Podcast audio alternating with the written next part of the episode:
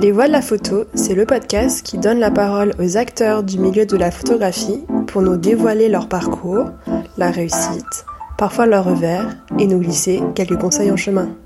Avant de commencer notre entretien avec mon invité, je souhaitais vous parler d'une marque avec qui je suis en contact depuis plusieurs mois. Il s'agit de la plateforme de vente d'appareils photo professionnels de seconde main MPB. Ça va vous intéresser si vous souhaitez changer ou vendre du matériel photo. Comme vous savez, je suis pas une photographe professionnelle, donc je vais pas vous parler en détail de la grande sélection d'appareils photo, de flash, d'objectifs. Je vous laisse jeter un œil euh, par vous-même à leur site, mpb.com. Mais j'ai reçu un, appareil il y a quelques jours que je vais apprendre à manipuler pendant le mois de novembre. Et je voulais vous parler de mon expérience de cette plateforme car cela me plaît de soutenir des initiatives qui touchent aux valeurs de seconde main tout en alliant un super service client avec des produits de qualité et des prix très intéressants. Donc pour rappel, le nom de la marque sont les trois lettres M, P et B et leur site est mpb.com. Aussi, cela m'intéresse que vous m'écriviez sur Insta, LinkedIn ou Facebook si vous avez des services ou des marques dans le secteur de la photo à me conseiller. Et maintenant, place à notre entretien. Bonjour à toutes et à tous, je suis Marine Lefort et vous écoutez Les Voiles de la Photo. Aujourd'hui, nous sommes avec Nathalie Archdorfer, directrice du musée des beaux-arts du Locle en Suisse.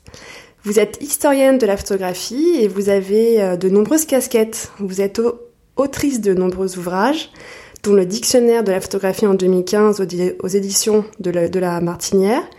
Et vous êtes aussi commissaire d'exposition indépendante. Donc depuis quelques années, vous êtes commissaire pour la Foundation for the Exhibition of Photography, FEP, et pour l'édition de Paris Photo de 2021, vous êtes en charge du parcours Elle et Paris Photo. vous allez présenter une sélection d'œuvres réalisées par des femmes parmi les propositions des galeries de la foire. Bonjour Nathalie. Bonjour.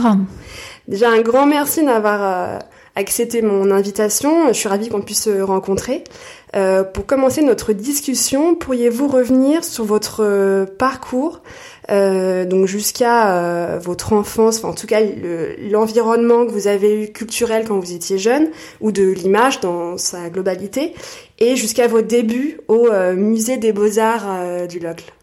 Une personne très importante qui a joué, un rôle clé durant ma vie et durant mon enfance, c'est ma tante peintre.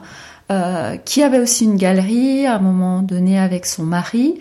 Et donc j'ai des souvenirs d'enfance euh, parce que j'allais beaucoup dans son atelier, je passais beaucoup d'après-midi euh, avec elle, je la voyais peindre. C'est pas qu'on en parlait beaucoup, mais je, je, voyais cet environnement. Et puis il y avait des vernissages régulièrement avec différentes expositions qui étaient plutôt des artistes contemporains. Donc là, on est dans les figuration? Euh, plutôt abstrait. Et là, on est dans les années 70. Euh, elle ils ont également, enfin ma tante a monté avec son mari, mais elle était vraiment la, la cheville ouvrière de ce projet un grand, euh, une grande manifestation euh, consacrée aux femmes artistes euh, à la fin des années 70, qui était censée être une triennale. Bon, il y a eu une seule édition et Gina Pan avait fait l'affiche. Alors moi, petite fille, je baignais là-dedans et, et, je regardais ça euh, non seulement euh, avec beaucoup de curiosité, mais aussi beaucoup d'affection parce qu'il s'agissait de, ma tante. J'ai aussi un beau-père euh, sculpteur, donc lui aussi de son côté, bon, il avait des expositions en galerie. Et ma grand-mère m'emmenait dans les musées d'art, donc j'ai des souvenirs d'enfance, de, de musées des beaux-arts, plutôt des expositions classiques avec ma grand-mère, les impressionnistes, certainement étaient ses peintres favoris. Et euh, ma tante est venue vivre à Paris euh, quand j'étais adolescente.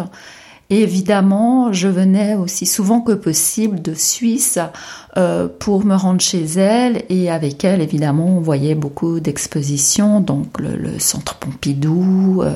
je me souviens très bien de l'Institut du monde arabe au moment où il, a ouvert. Donc, il y avait cet univers qui était proche de moi. Mais par réaction, pour ne pas euh, entrer dans ce monde de l'art qui, qui, me plaisait beaucoup, mais qui était vraiment euh, lié à ces personnes de ma famille.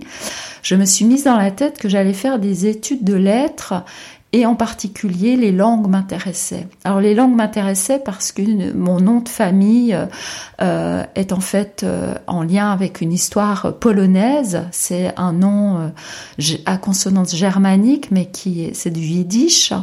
Et j'ai ma famille paternelle est en fait une famille polonaise qui a été exterminée pendant la deuxième guerre mondiale. Et mon grand-père était un réfugié. Il s'est réfugié en Suisse.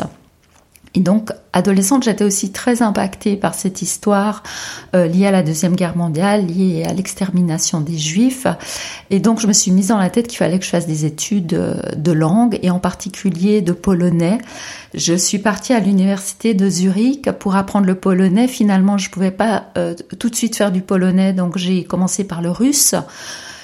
Et je suis restée avec cette idée de, de, de faire des études de russe, peut-être devenir un jour euh, traductrice. Euh, en Suisse, il y a l'ONU notamment, donc je me suis dit peut-être que ce serait euh, une possibilité de devenir interprète. Et puis, plutôt pour compléter mes études, j'ai euh, je me suis lancée dans l'histoire de l'art, mais c'était plutôt un complément parce qu'en Suisse, il, il fallait euh, euh plusieurs domaines quand on étudiait les lettres.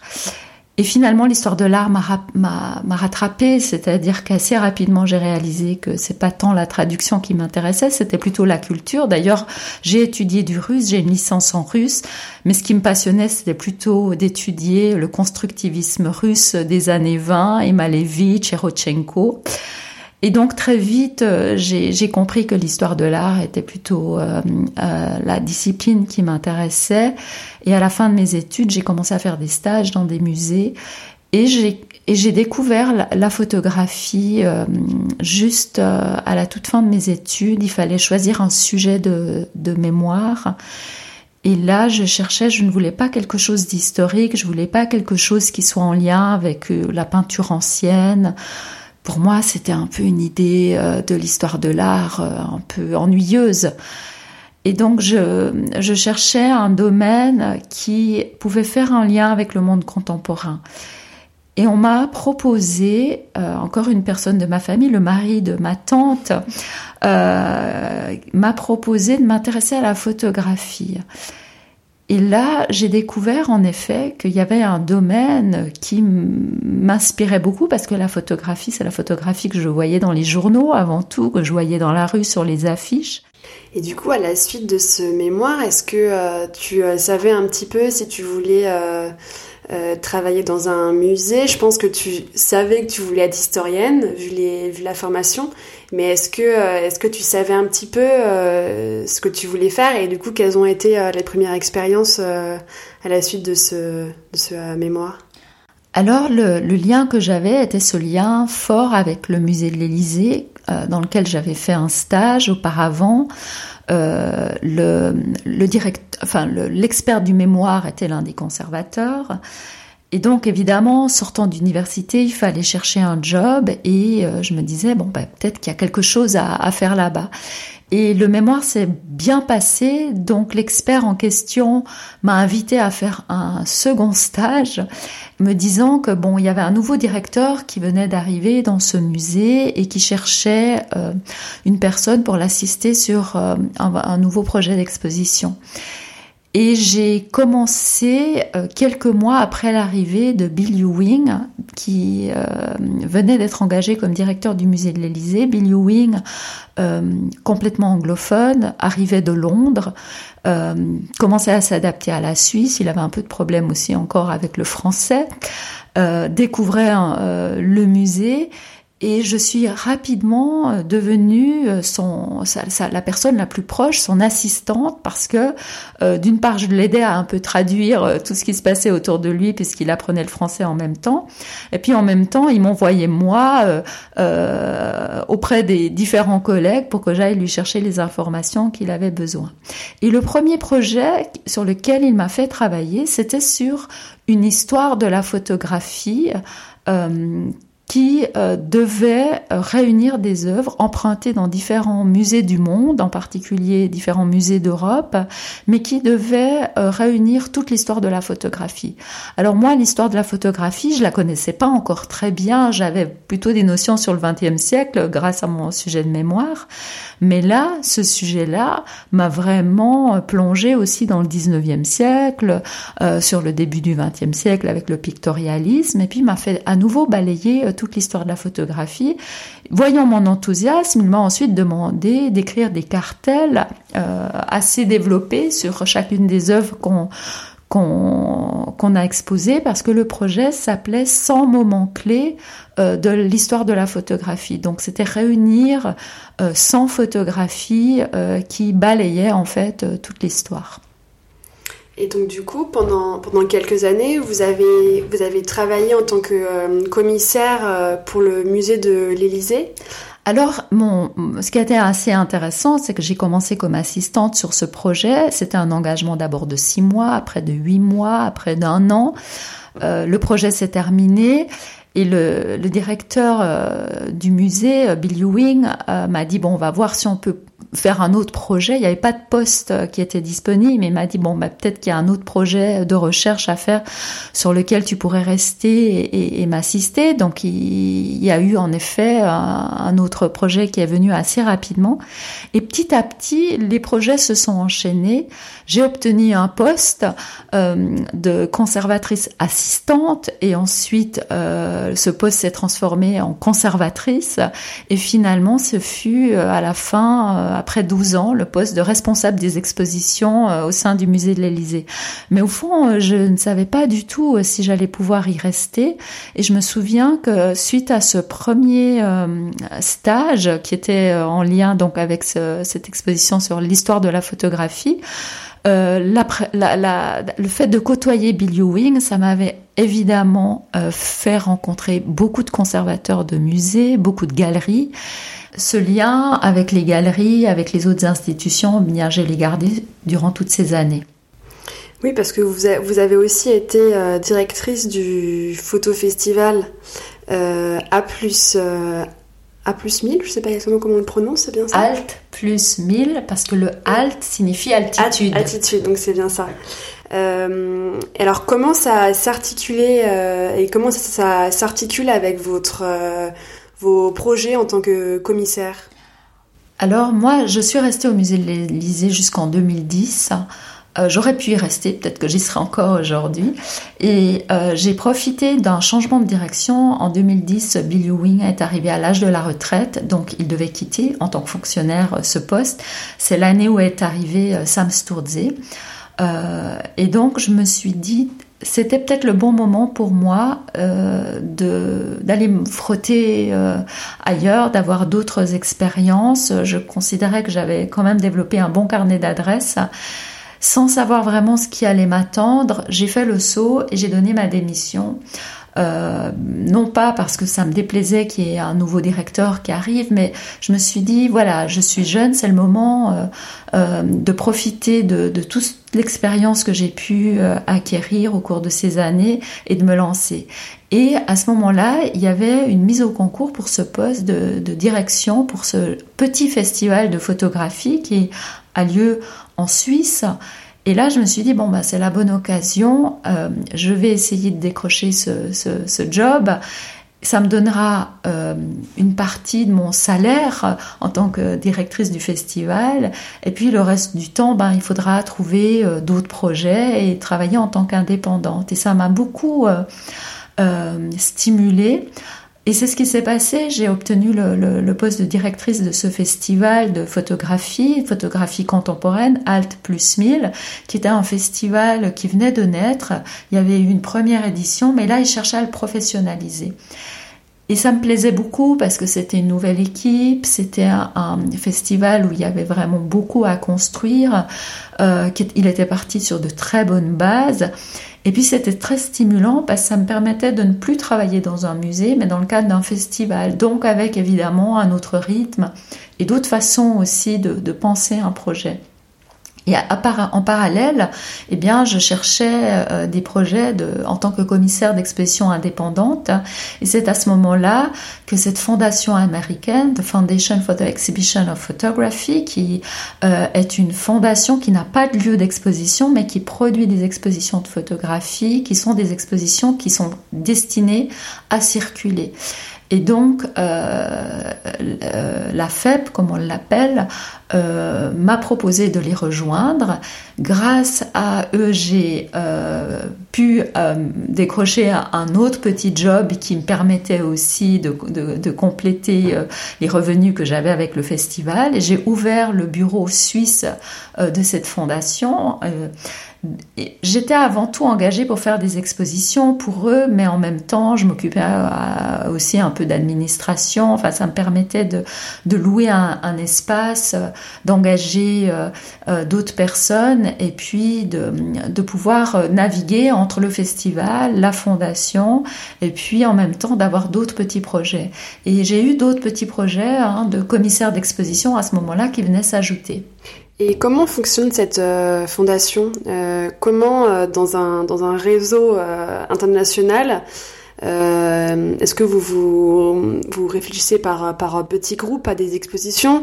Voilà, un petit peu comment, comment ça fonctionne? Parce que je pense que c'est pas si simple quand, voilà, quand on peut pas, enfin quand, quand c'est sur des pays différents, avec du coup des contraintes, réseaux différents, des codes différents. Euh, des horaires différents aussi. Euh, C'est vrai, on travaille sur plusieurs continents en même temps. Euh, pour moi, ça a été assez stimulant parce que on doit penser les projets d'exposition non pas pour un lieu, non pas pour un espace, mais quelque part, je dis toujours, c'est comme si on délivre une sorte de kit Ikea prêt au montage, c'est-à-dire qu'on on, produit entièrement une exposition qui sera livrée en caisse au musée qui va accueillir l'exposition, euh, qui peut se trouver dans n'importe quel pays. Et ensuite, euh, bon, on travaille avec les équipes de ces différents musées pour l'adapter à leur espace. Mais c'est vrai que le propos de l'exposition, il n'est pas lié à un pays en particulier, il n'est pas lié à un lieu ou à une institution qui aurait développé une ligne artistique. Le travail est vraiment de vendre euh, de louer des expositions à, ces différentes institutions. Alors, euh, c'est possible de le faire euh, d'une part parce que cette fondation existe depuis plusieurs années et donc a développé aussi un réseau important à travers les différents pays. Euh, Bill Ewing, lui aussi, a rejoint cette fondation et il a développé d'autres projets d'exposition pour eux. D'ailleurs, lui travaille toujours avec eux aujourd'hui. Moi, j'ai un peu freiné euh, euh, ma collaboration et il n'y a plus qu'un projet qui est actuellement en Chine, qui a été présenté en Chine, mais ça va être certainement mon dernier projet avec eux. Mais ceci pour dire que c'était assez intéressant à la fois d'utiliser le réseau et d'essayer de proposer des, expositions existantes, produites, euh, et puis d'adapter ces expositions à différents publics.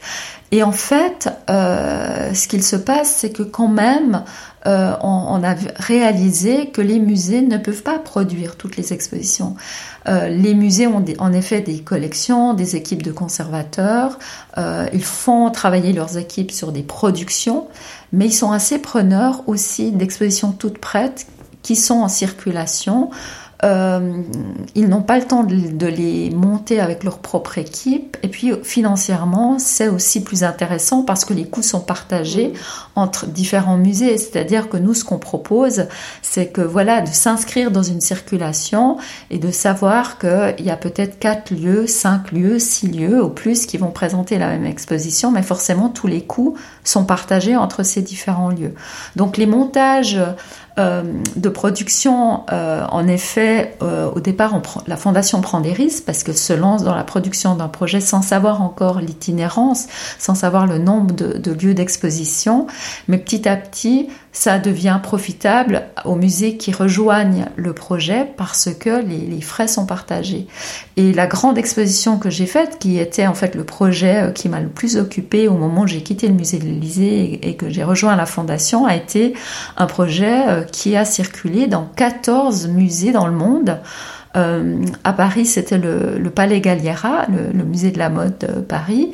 Mais cette exposition, elle a été montrée aux États-Unis, au Mexique, en Australie, en Chine, en Allemagne, en Italie, en Angleterre. Enfin voilà, il y a eu beaucoup beaucoup de lieux, en Suisse aussi. Euh, et, c'est vrai que finalement, le projet, il s'est lancé avec un ou deux musées et, petit à petit, au cours des années. Et le euh, sujet de cette, exposition Alors l'exposition euh, en français, elle s'intitule Papier glacé. et c'était une histoire de la photographie de mode à travers les archives Condé Nast. Super. Et par rapport à votre expérience actuelle au musée des beaux-arts du, du Locle. Comment comment s'est fait euh, votre arrivée là-bas et euh, quels sont les projets que vous avez lancés et quels sont les projets que vous souhaitez faire dans ce musée? Alors c'est vrai qu'après euh, plusieurs années en tant que commissaire indépendante, il y avait évidemment le festival, mais ce festival, ce que je n'ai pas précisé, c'est un festival en plein air. et puis qui n'est pas lié à une institution. Donc euh, c'est vrai que j'étais assez intéressée quand même à retrouver un espace d'exposition. J'ai beaucoup beaucoup appris en travaillant avec d'autres musées, en circulant des expositions au niveau international. C'était très intéressant.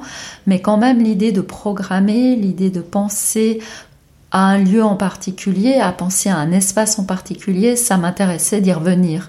Et donc, euh, quand j'ai postulé dans ce musée, euh, c'est vrai que je me suis interrogée sur le fait que c'était un musée des beaux-arts, c'était pas un musée de la photographie, mais ça m'intéressait d'amener la photographie à un public plutôt classique, habitué aux beaux-arts.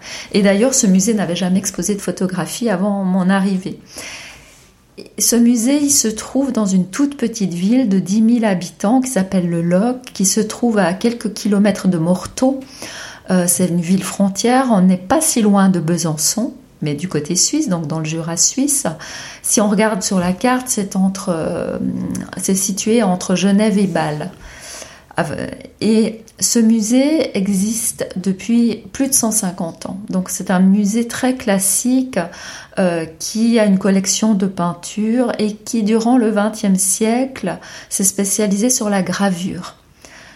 Il y a eu beaucoup de projets autour de la gravure et ce que j'ai proposé à ce musée à mon arrivée, c'était de dire, ben voilà, au XXe siècle, 19e, 20e siècle, la gravure était en fait euh, la version euh, de l'image reproductible. C'était une façon d'amener l'œuvre d'art euh, à moindre coût dans toutes les maisons. Et la photographie, en fait, elle a pris le relais après la gravure.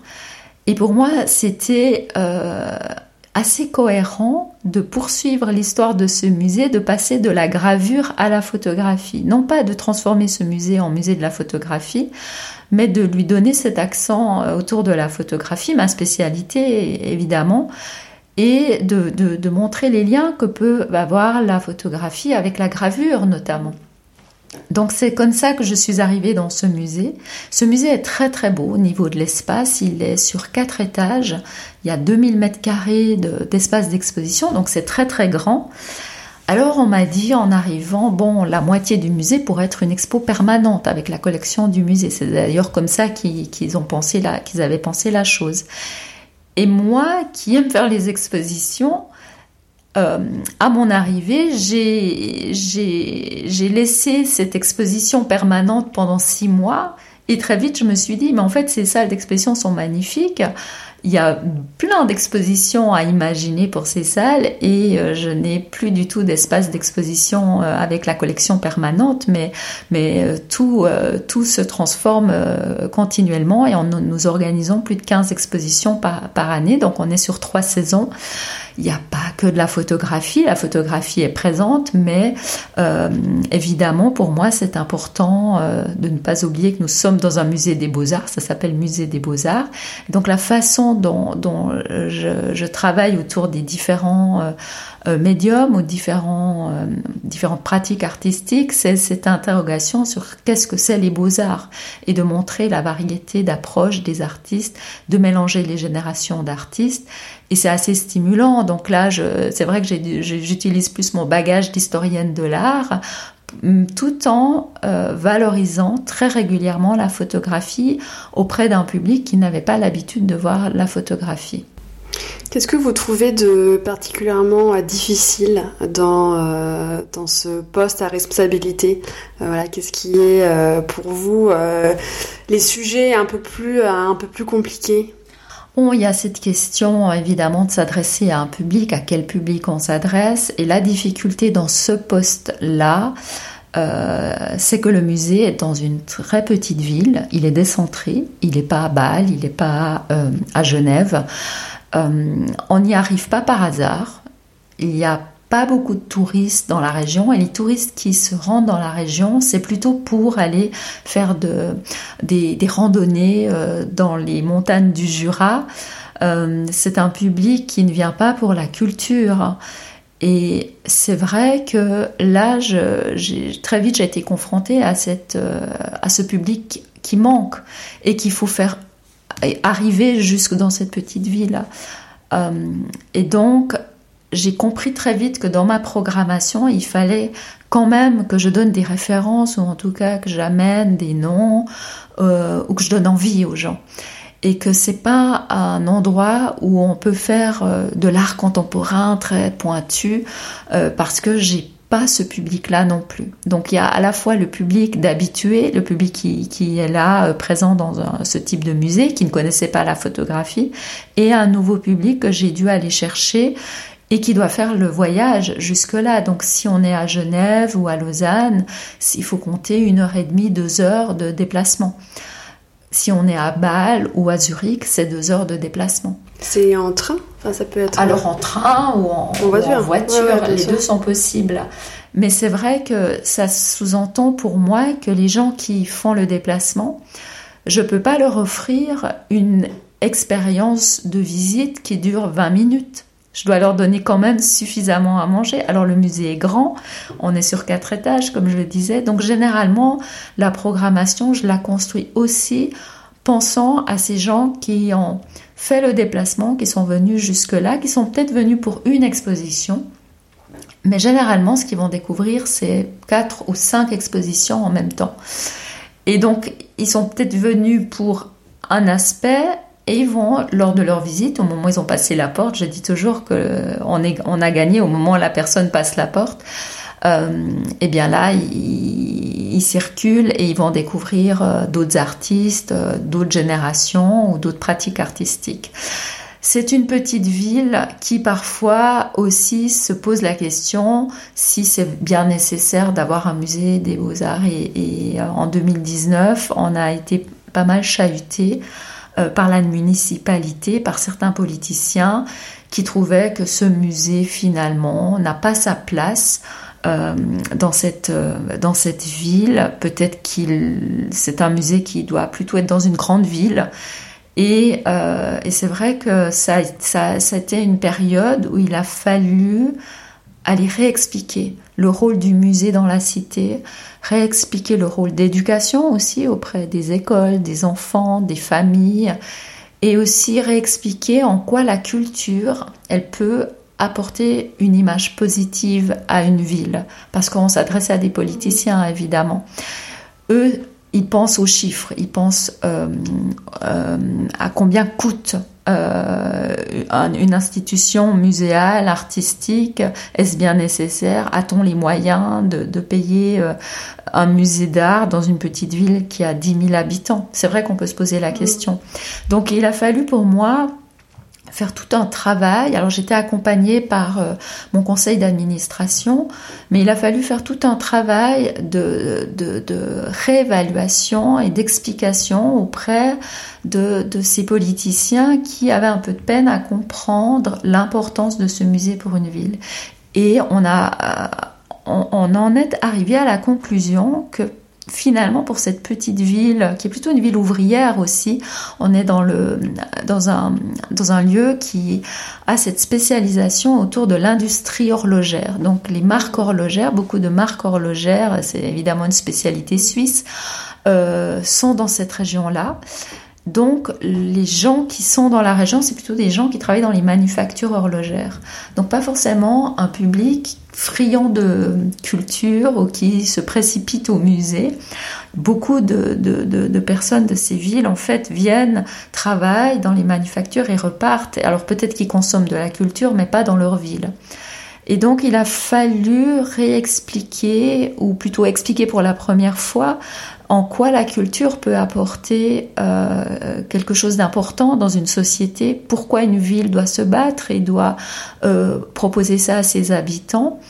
Et ça a été très intéressant pour moi d'être confrontée à, cette question-là parce que finalement ça me renvoyait à un propre questionnement. C'est mais pour qui on fait ces expositions euh, À quoi sert un musée d'art aujourd'hui au XXIe siècle alors qu'on peut être tranquillement installé dans son salon et puis euh, on peut écouter de la musique avec son téléphone, on peut regarder euh, des films sur différents écrans et on peut avoir accès à des grands artistes sans même sortir au musée. Donc c'est vrai que c'était intéressant pour moi d'analyser ça et de, trouver d'autres mots et d'expliquer mieux quel est le travail d'un musée au sein de la cité. Et, ça, ça a été assez euh, passionnant.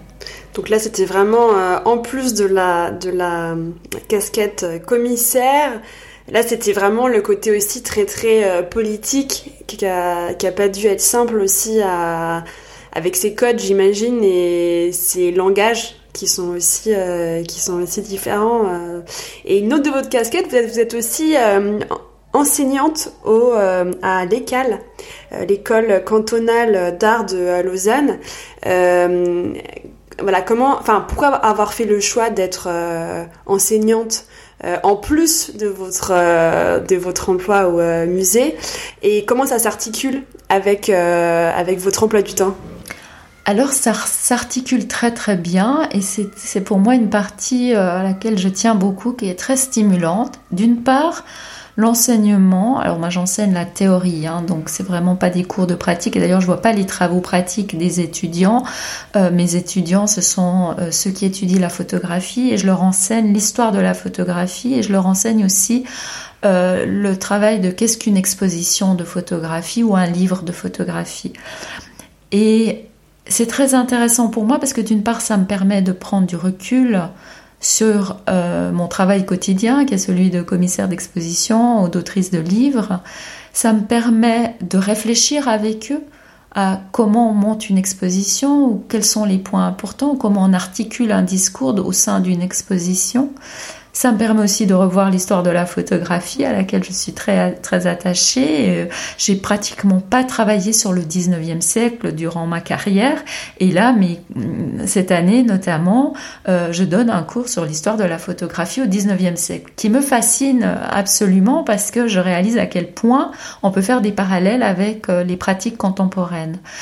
Donc pour moi, l'enseignement, il est intéressant d'une part comme autoréflexion, mais en même temps, j'ai en face de moi un public qui euh, est d'une autre génération, qui est né avec les téléphones entre les mains, qui a une autre façon euh, d'aborder l'image, puisque eux, euh, c'est peut-être pas forcément en allant voir des expositions qu'ils découvrent les, les, photographes. D'ailleurs, je leur demande toujours de me dire comment eux, ils vont chercher les informations, et c'est plutôt sur leur téléphone, sur leur écran. Et puis je leur demande de faire des présentations aussi, soit de, photographes, soit de livres, soit d'expositions. Et pour moi, c'est assez fascinant de voir euh, sur quels auteurs ils travaillent, quel type de photographie les intéresse, comment ils les découvrent. Ça me permet d'aborder aussi euh, des questions sur euh, quelles sont les photographies, les, travaux qui sont exposés aujourd'hui, ou peut-être des travaux qui sont plus exposés ou moins exposés, euh, pourquoi euh, certaines tendances marchent mieux que d'autres, etc. Donc ça, ça permet d'aborder beaucoup de choses sur la photographie contemporaine ou sur la façon dont on aborde la photographie aujourd'hui. Ça se complète bien euh, le musée et l'école, voilà, pour être proche de la, oui, et puis ça, alors ça me fait découvrir, ils me font découvrir des travaux et puis moi, il euh, y, a, un vrai intérêt sur la, nouvelle génération. Et ça, c'est un sujet qui me tient à cœur, c'est-à-dire qu'au musée de l'Élysée, lorsque je travaillais là, avec Billy Wing, on avait monté un grand projet en 2005 qui s'appelait Régénération, photographe de demain. C'était un projet en 2005 qui était destiné à célébrer un anniversaire. Euh, le musée de l'Élysée était né en 1985 et là c'était l'idée vraiment de, célébrer euh, un nouvel anniversaire et puis surtout de réfléchir à l'avenir de la photographie.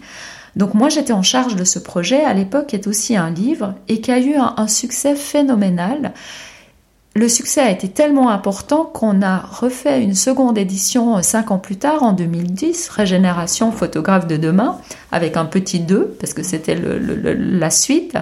Ce projet, Sam Sturze l'a repris.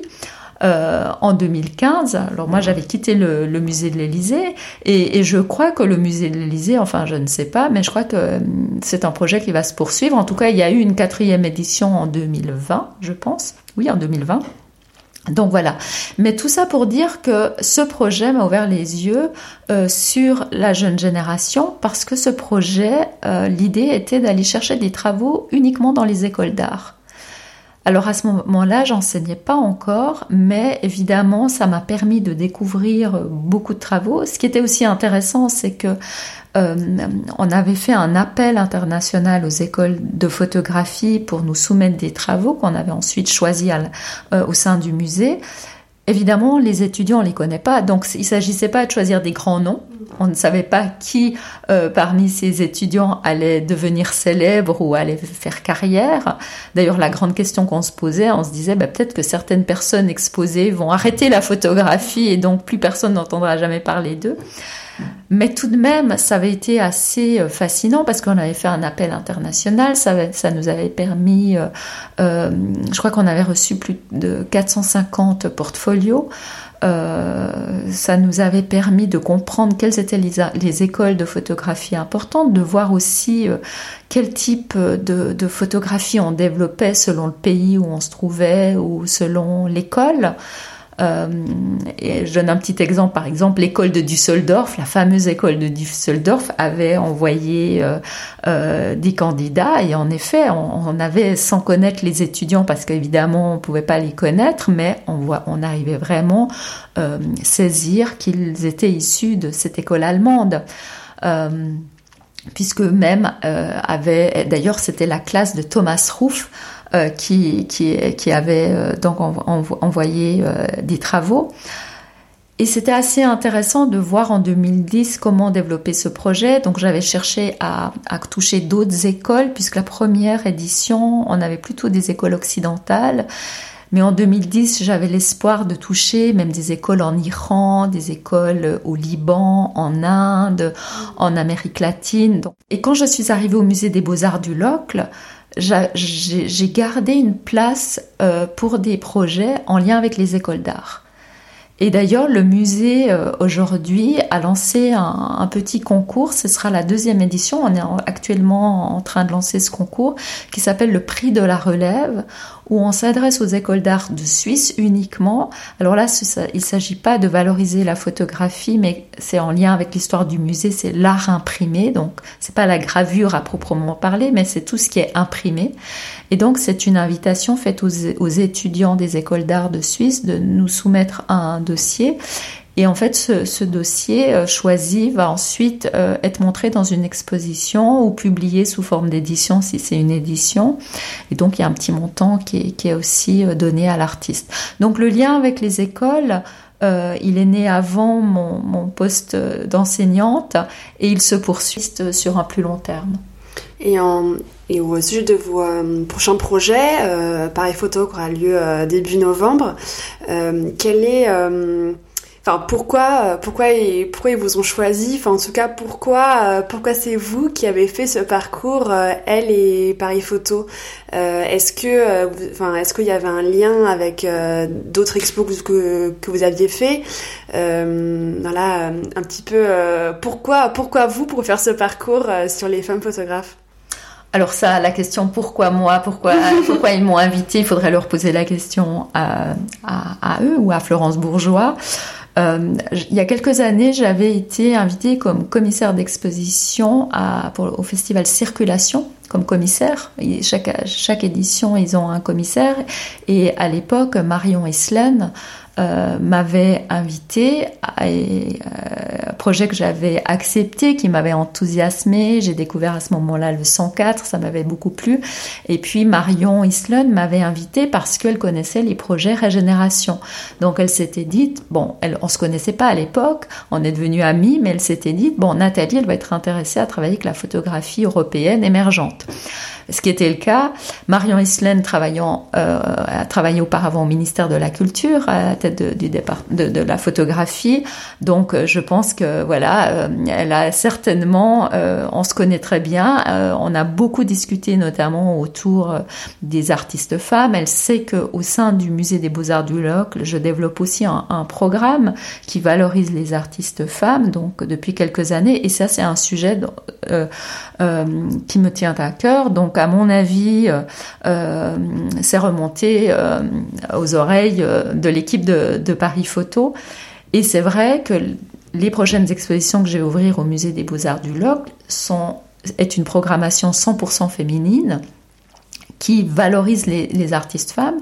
L'exposition que je présente à Micro-ondes, à Vélizy, s'appelle Les Résistantes et ce sont que des artistes femmes. Et donc, oui, Paris Photo euh, m'a approché et j'ai accepté immédiatement euh, euh, cette invitation de proposer un parcours au sein de la foire et de valoriser les, les artistes femmes, encore une fois, parce que je pense qu'en tout cas, ça c'est l'historienne de l'art qui le dit, euh, j'ai pas été euh, sensibilisée à cette question pendant mes études, ni pendant mes premières années euh, de, de, pratique en tant que commissaire d'exposition. C'est un sujet, je l'avoue, pour moi, qui est arrivé assez tardivement, assez récemment, il y a quelques années. Et j'ai eu une sorte de choc quand j'ai réalisé qu'en tant que femme, j'avais exposé très peu de femmes artistes et que la plupart des projets, la plupart des collections, la plupart des galeries que je visite, la plupart de, de la photographie que je connaissais, étaient en fait une photographie faite par des hommes. Et pourtant, quand j'enseigne, j'ai en face de moi plutôt des femmes. Donc je crois que dans les écoles d'art, il y a environ 60% d'étudiantes de, contre 40% d'étudiants. Je sais évidemment qu'il y, a beaucoup d'artistes femmes, mais je, me suis interrogée et j'ai réalisé que finalement, ces artistes-là, je dois plutôt aller les chercher. Donc, mes expositions, il y a toujours eu des femmes, mais elles ont toujours été un peu minoritaires quand même. Et je me rends compte que je dois aller les chercher, qu'elles viennent pas spontanément vers moi. Alors que tous les jours, j'ai des artistes qui me contactent, qui me proposent euh, leur portfolio, j'ai des galeries qui m'envoient des travaux. Et généralement, ce sont des hommes. Est-ce que vous avez un petit peu des, pistes d'explication euh, sur ce sujet qui est assez large, mais vous, est-ce que vous, vous avez vu euh, des éléments qui vous donnent une raison pour lesquels euh, on se retrouve maintenant avec, enfin, où, il y a un peu moins de femmes dans les expositions, mais pas que photographie, hein, là vraiment aussi en, en général. Est-ce que vous avez vu des éléments comme éléments de réponse? Eh bien, quand j'ai découvert euh, ces dernières années ce problème, j'avais vu l'exposition Elle euh, au Centre Pompidou, euh, j'ai vu récemment d'autres expositions dans le cadre de la peinture, notamment j'ai eu une sorte de choc. C'était vraiment pour moi un choc en tant qu'historienne de l'art quand j'ai découvert le travail de Ilma Afklint au Guggenheim à New York euh, quand j'ai découvert aussi le travail de Anna Atkins, la New York Public Library lui a consacré une exposition il y a quelques années. Euh, j'ai organisé euh, au sein du musée en 2017 une exposition consacrée à Annie Albers. Donc là, on parle pas de photographie, hein, mais Annie Albers, donc l'épouse de Joseph Albers. Et le choc a été que, en tant qu'historienne de l'art, c'était pas des noms que je ne connaissais ou ils ne faisaient pas partie de mes livres. Donc l'explication que j'ai, parce que je suis retournée dans mes livres, c'est qu'en fait ces livres écrits par des hommes, euh, finalement, ne parlent pas des artistes femmes.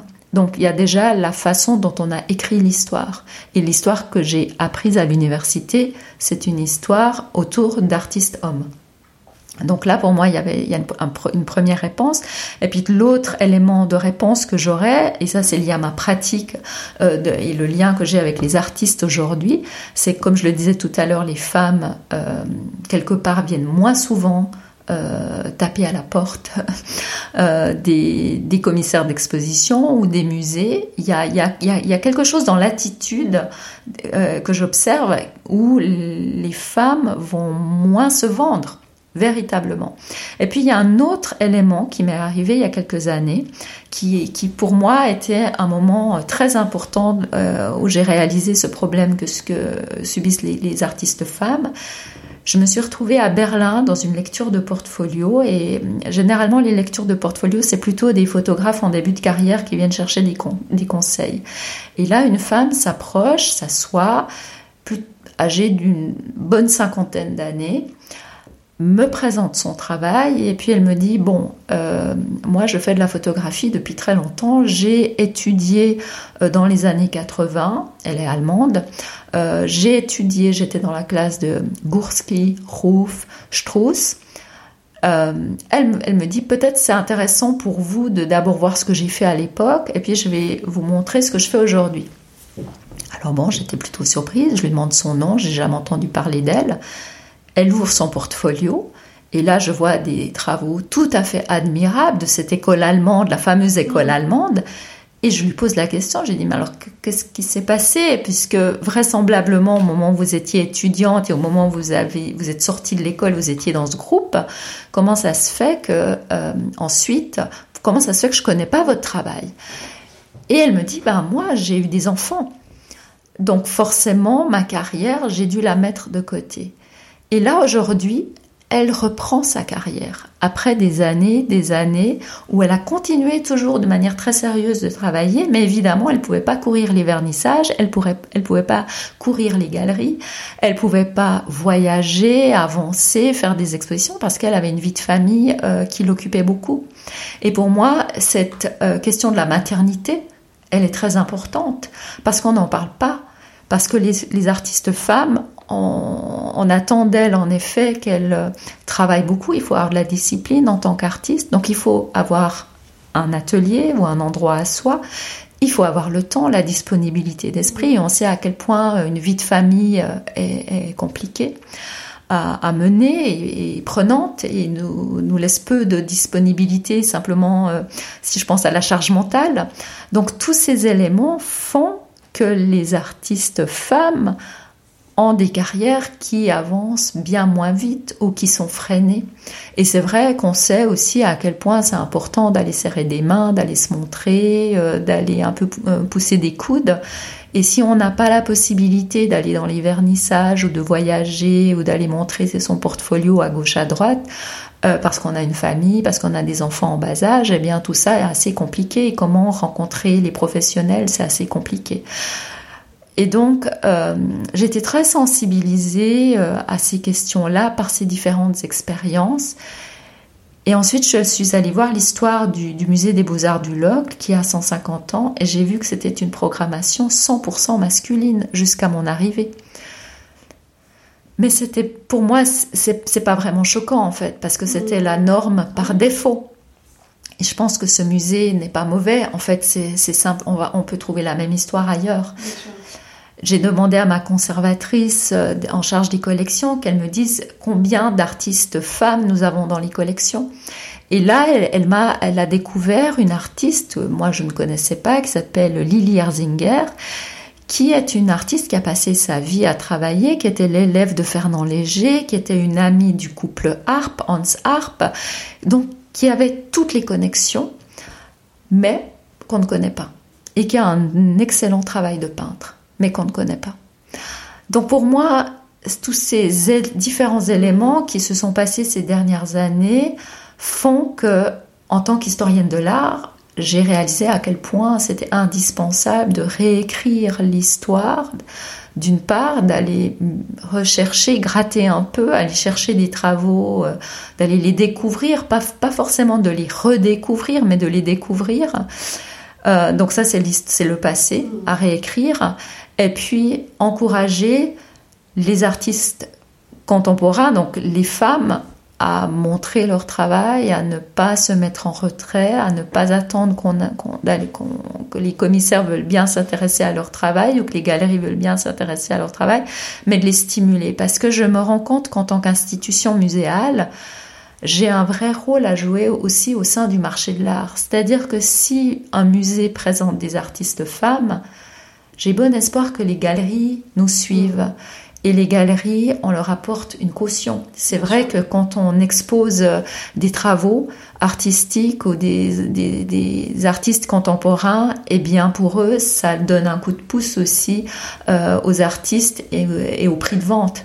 Tout simplement. Ils nous font confiance aussi. Euh, ils nous font confiance et, et, en tout cas, et moi je ne suis pas naïve. Je sais qu'en tant qu'institution, on a une influence sur le marché de l'art. C'est-à-dire que un artiste qui passe euh, par les murs d'un musée, ensuite aura sa cote qui va augmenter. Donc je me suis dit aussi que nous, si en tant qu'institution on fait cet effort et on expose plus de femmes, ça va forcément inciter le marché, les galeries à et les collectionneurs ensuite à acheter des femmes. Et euh, lorsque Paris Photo m'a proposé de les rejoindre pour faire ce parcours euh, euh, de la foire à travers des œuvres d'artistes femmes, ça m'a beaucoup plu parce que quelque part, ce parcours, ils l'ont annoncé aux galeries, ils ont dit qu'il y aurait un parcours autour des artistes femmes. Et ça a eu un véritable impact parce que les galeries ont dû faire des propositions qui comprennent des œuvres d'artistes femmes. Et je leur ai demandé les chiffres. Et c'est vrai, quand ils ont lancé ce projet euh, en 2018, il y avait environ 20% de travaux euh, d'artistes femmes. Et là, aujourd'hui, en 2021, on est à 32%. Donc ça veut dire que les galeries ont entendu le message et viennent avec des propositions euh, qui sont des artistes femmes. Donc ça, c'est plutôt intéressant. Et je pense que les collectionneurs, s'ils s'habituent de plus en plus avoir des œuvres sur les murs proposées à la vente d'artistes femmes, eh bien, ils vont aussi avoir envie de les acheter. Bien sûr. Est-ce que vous auriez euh, des conseils pour des photographes, donc là, euh, hommes ou femmes, euh, mais qui souhaiteraient se lancer dans la, dans la photographie, comme vous, vous je, pense qu'on vous envoie pas mal de portfolios, vous devez être assez sollicité. Est-ce que vous auriez des conseils euh, voilà, des choses assez euh, terre à terre que vous, que vous avez pu voir euh, pour, pour aider des photographes à, à contacter des commissaires le conseil que je donne régulièrement est de montrer son travail. Et c'est très difficile, on ne peut pas aller dans une galerie et on dit voilà j'ai un portfolio, est-ce que vous accepteriez de le voir? Généralement on, on, nous dit que c'est pas le moment, on n'a pas le temps. Quand il s'agit de le faire lors d'une foire, parce que toutes les galeries sont réunies, évidemment, les galeries n'ont pas le temps. Donc c'est assez compliqué de rencontrer les professionnels, ça je m'en rends compte. Donc ce que je leur propose souvent, c'est de faire les lectures de portfolio. Dans les festivals, euh, c'est quand même une chose qui est assez euh, courante. Euh, beaucoup de festivals proposent ces lectures de portfolio parce que ces lectures de portfolio euh, permettent d'avoir, alors peu de temps, c'est 20 minutes, hein, c'est toujours très minuté, mais c'est 20 minutes avec un professionnel. Et ils peuvent choisir qui ils souhaitent rencontrer. Donc ils peuvent, euh, dans la liste des experts qui sont réunis, euh, ils peuvent choisir si c'est plutôt des gens qui sont du monde de l'édition, si c'est plutôt des galeries, si c'est plutôt des agents, si plutôt des gens des magazines, etc.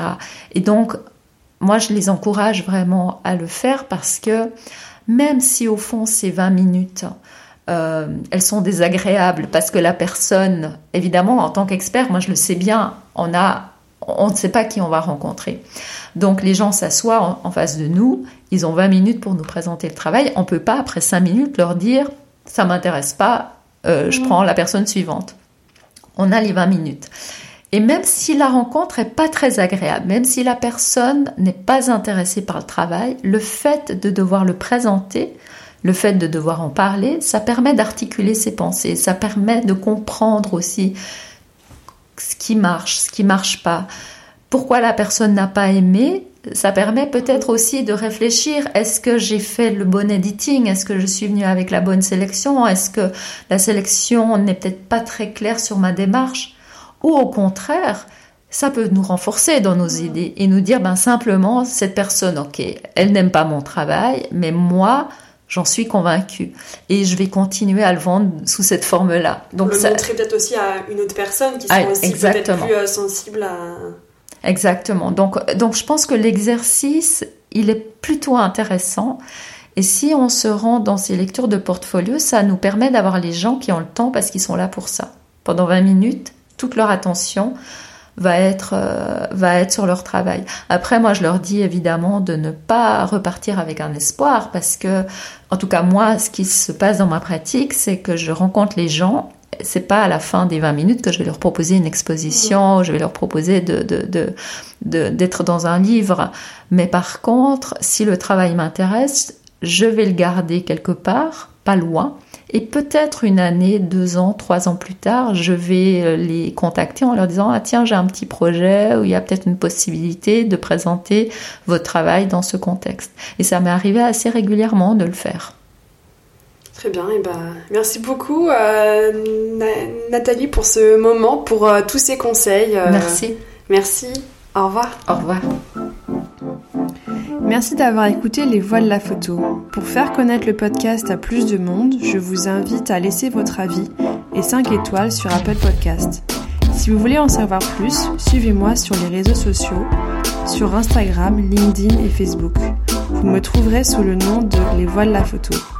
Aussi, si vous souhaitez suivre mes futurs projets, je vous invite à m'indiquer votre email en cliquant sur le lien que vous trouverez dans la description de cet épisode. Pour finir, n'hésitez pas à me contacter sur les réseaux sociaux, me faire part de vos remarques et m'indiquer les personnes que vous aimeriez entendre. À très vite!